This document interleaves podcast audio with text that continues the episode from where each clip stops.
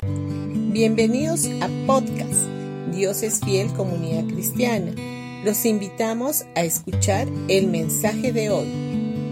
Hola familia, hoy día miércoles 16 de marzo vamos a continuar con el tema que Dios es vida y vamos a ir a Marcos capítulo 16 versículos 17 y 18.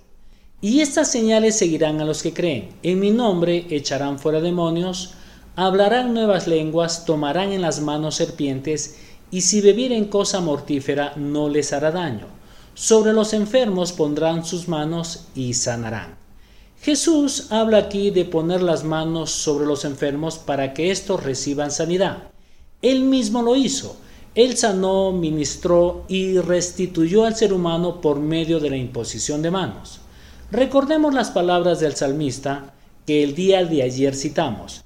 Y hay dos palabras que son muy importantes, que es mano y líbrame. Nuestros tiempos están en las manos de Dios. Él actúa por medio de su mano. La sanidad, la liberación, la bendición y la vida en general fluye de la mano de Dios. Nunca deberíamos leer la Biblia como si ésta estuviera en nuestra contra. Lamentablemente, a menudo muchos cristianos interpretan la palabra de Dios desde una perspectiva negativa y equivocada. Dios es vida.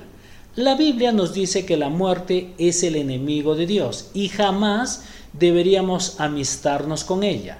En 1 Corintios capítulo 15 versículo 26 dice, y el postrer enemigo que será destruido es la muerte.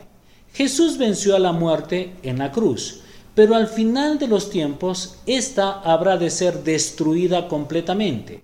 Él venció a la muerte para que nosotros tengamos vida eterna.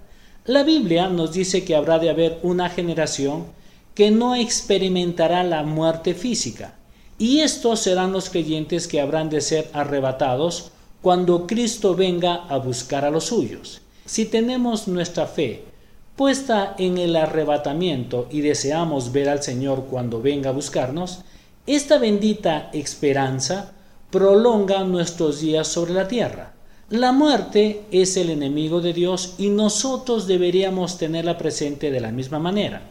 Por otra parte, es lógico que aquellas personas que están padeciendo una penosa enfermedad con dolores inaguantables desean sentir el alivio de la muerte, pero así y todo, la muerte sigue siendo el enemigo del ser humano. El dolor, la enfermedad y finalmente la muerte proceden del diablo y nunca de Dios. En 1 de Corintios capítulo 15 versículo 56 dice, el aijón de la muerte es el pecado y el poder del pecado es la ley. Aquí dice claramente que la ley es la que da poder al pecado y ésta deriva finalmente a la muerte. Por lógica deducción entonces, la gracia divina proporciona vida y provisión. El apóstol Pablo denomina a la ley como el ministerio de muerte. Él dice también que vemos a Dios por medio de la fe. El concepto que tenemos de Dios es precisamente el factor determinante de nuestra vida. Bendiciones con todos ustedes y que tengan un buen día.